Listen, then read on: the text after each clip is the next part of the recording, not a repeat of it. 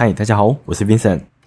今天要分享的这本书跟我们的学习有关。大家都是怎么准备考试的呢？或者是怎么学习一个新技能？其实我在过去读书的时候，最喜欢做的就是在上课的时候拼命抄笔记，拼命画重点。结果今天要分享这本书，它告诉我，这样子的做法有可能会让我们的学习效果大打折扣。那是为什么？在上课的时候这样做会造成我们的学习效率低落？今天要分享的这本书，它叫做《Make It Stick》。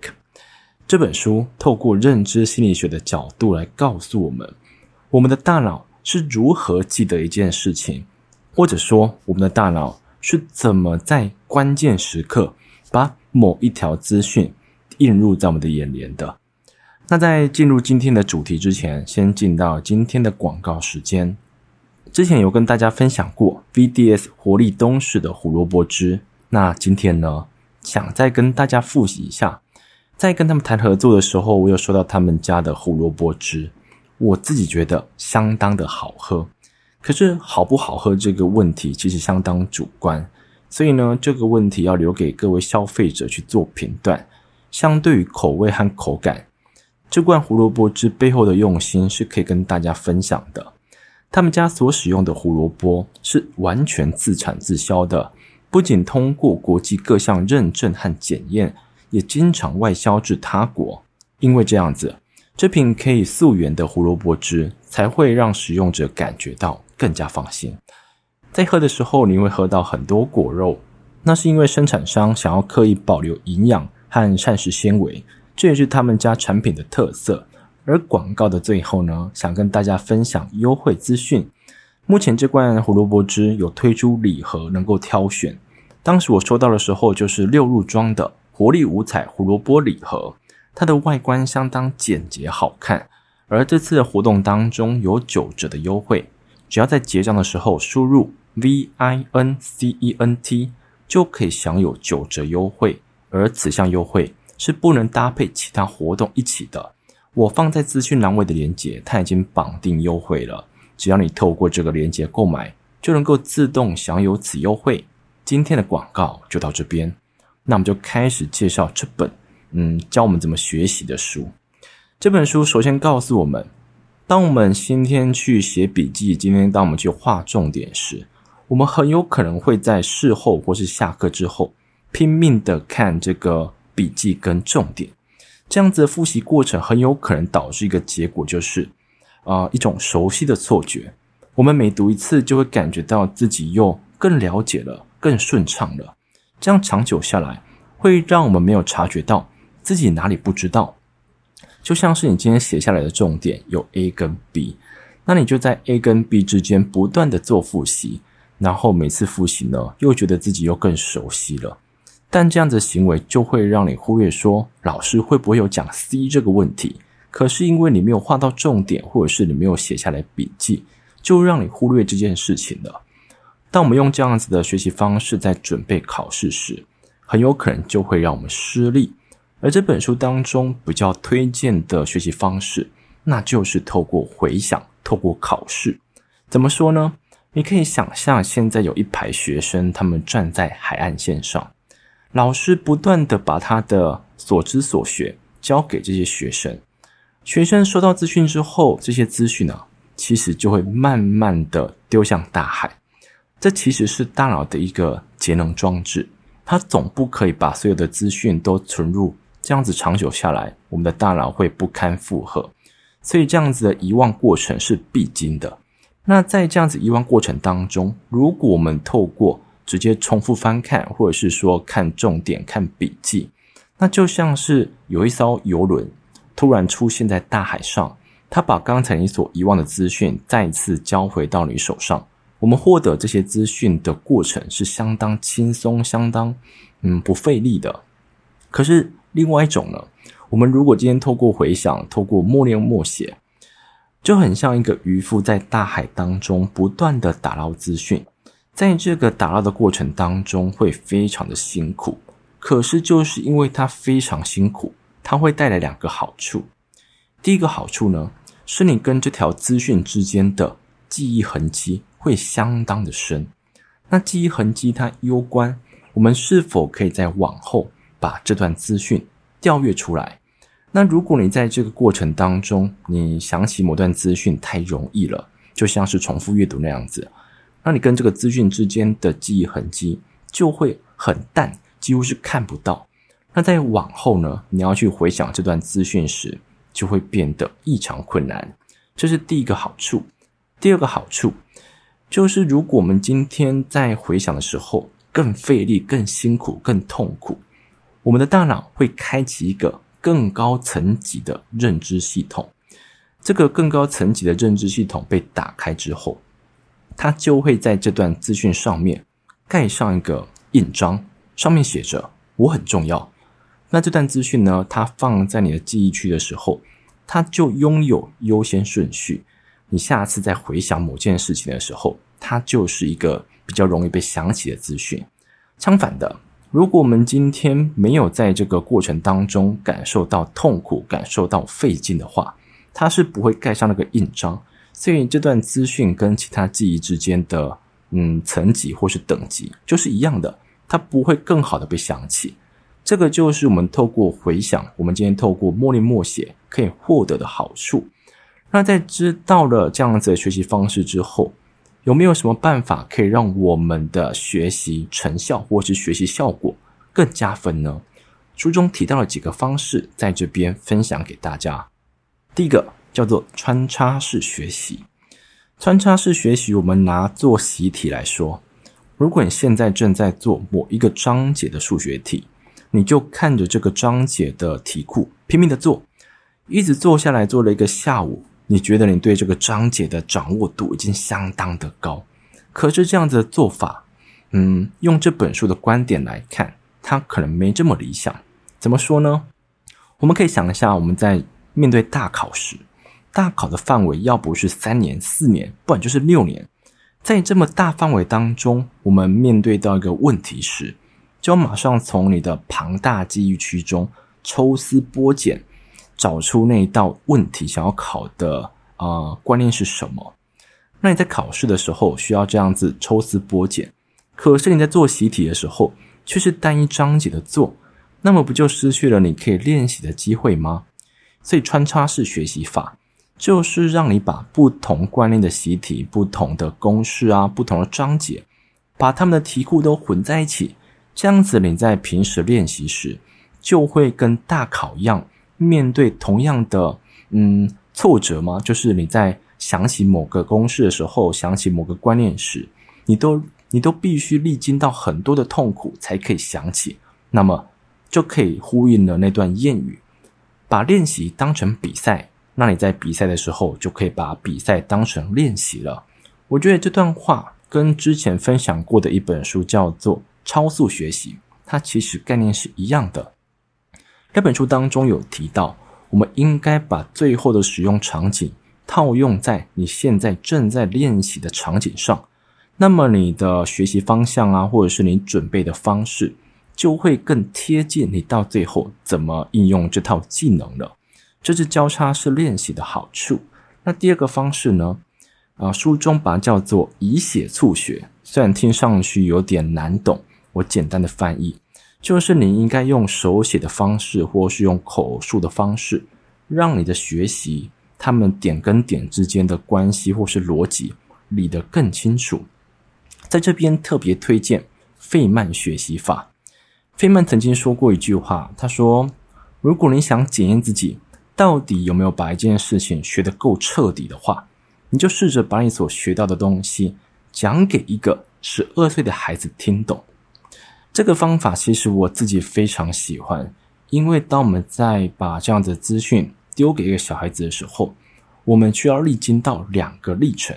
第一个历程，你得把点跟点之间的逻辑理得非常清楚，因为如果你今天不用向别人陈述的时候，这个点跟点之间的关系啊，如果彼此有点落差，其实我们都会忽略不管。可是你今天需要讲出口，你今天需要向别人说明，那么。它就会强迫我们把这样子的关系理得更清楚。第二个好处呢，它可以让你看到一件事情最原始的结构。这个很像是一个非常经典的问题。如果我们身体当中有一个地方长出了肿瘤，这个肿瘤的地方呢，如果透过外部啦，只有一个镭射光的情况之下，它可以直接摧毁这个肿瘤。可是这个镭射光的强度会把你这个皮肤或者是这个组织也顺便烧死了。那在这种情况之下，可以怎么做呢？是不是可以把这个镭射光分散在哦好几个点，然后照到同一个聚焦点？那这样子，每一道镭射光的强度就不足以摧毁你的组织或是皮肤，但它聚焦的点，它的强度同样可以摧毁这个肿瘤。这样子的概念，我们可以延伸一下：如果有个将军在打仗，他现在要攻到一个城堡里面，要进到这个城堡是要经过桥的。如果所有的人马一起站上这个桥，这个桥会承受不住，会塌陷。可是，如果一次不能上这么多人，这个城堡是攻不下来的。所以，更好的做法呢，应该要在这个城堡的不同方向，在不同的桥上一起把这些人攻上去。这样子，到最后人数是一样的，也不会因为人数过载让这个桥梁崩塌了。你有没有发现，这两个情境，这两个问题，它背后的结构是一样的？我们在进行这样子费曼学习法的时候。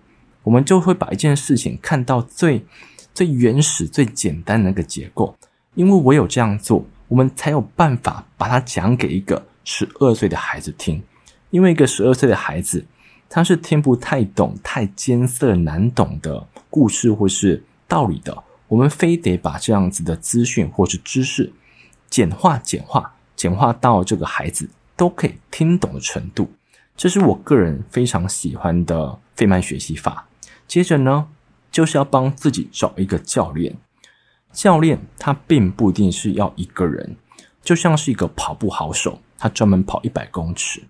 今天计时器就是他的教练，他可能今天正在训练自己改变跑步的姿势。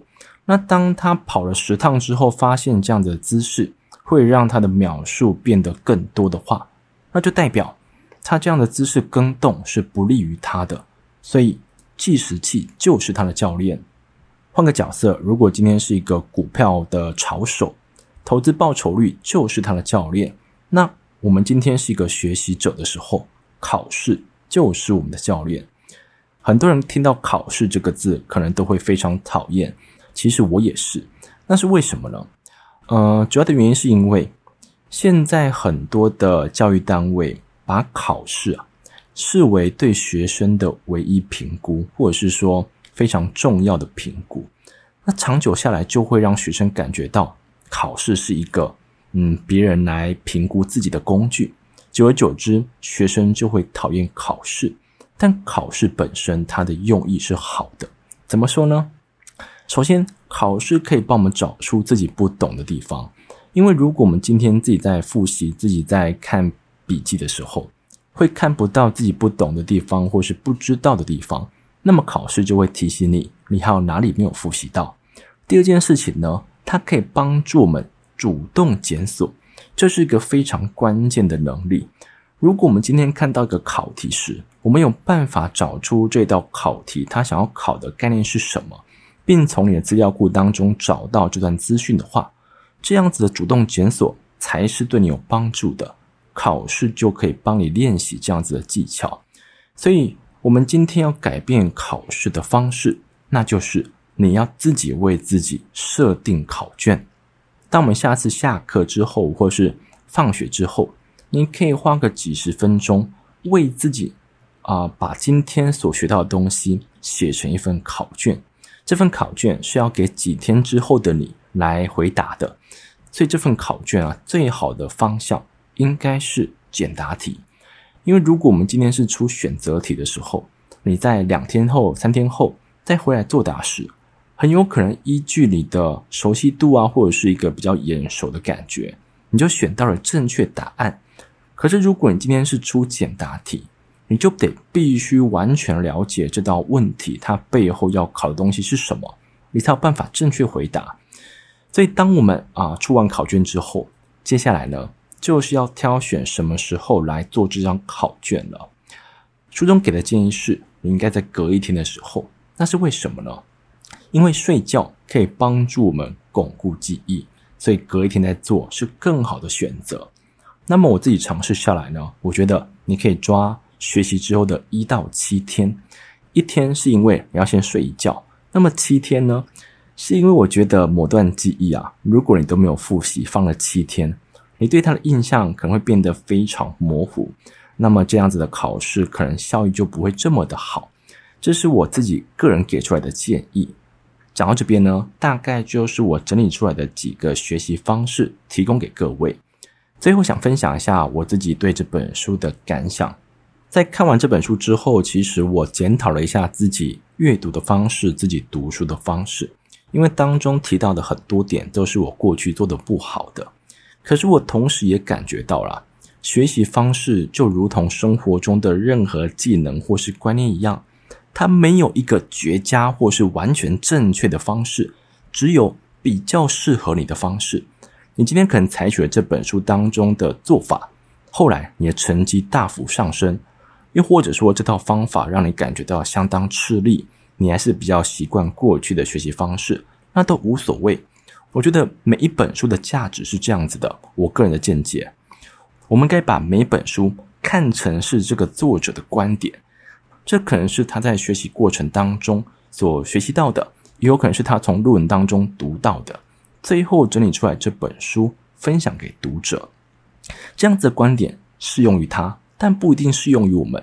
可是我们身为读者，唯一可以做的就是，我们应该把这个心胸更广阔一点。每本书会有你喜欢的观点，也会有你不喜欢的观点。当今天符合你的时候，你会觉得说这本书是一本。嗯，专为你写的书，那当不符合的时候，我们可能就会觉得说这个作者在瞎扯淡。我倒觉得看一本书的立场不一定是要这样子，我们可以把这样子的观念呢，或是当中你可以接受的放在心里头。那或许这样子的观念，这样子的做法，就会在未来当中的某一个时刻帮助到你，即便现在可能还没有发生。这是我对这本书的看法及想法。最后呢，还是要分享一下，我觉得这本书适合怎么样的人。第一个，我觉得这本书非常适合你现在正在准备考试、为大考而苦恼的人。第二种人呢，应该可以说现在的工作者都需要，因为在现在可以说是一个怎么讲？你可能现在所身处的行业或职位是炙手可热的，但过了不久，你可能就变成了明日黄花。我们可以做的呢，就是让自己不断的去搜集新资讯，不断的练习新技术，这样子我们才可以在这个非常紧张、日益月新、一日千里的社会当中持盈保态，或者是说让我们的能力可以符合自己的职位。关于这本书，我就分享到这边，谢谢你们。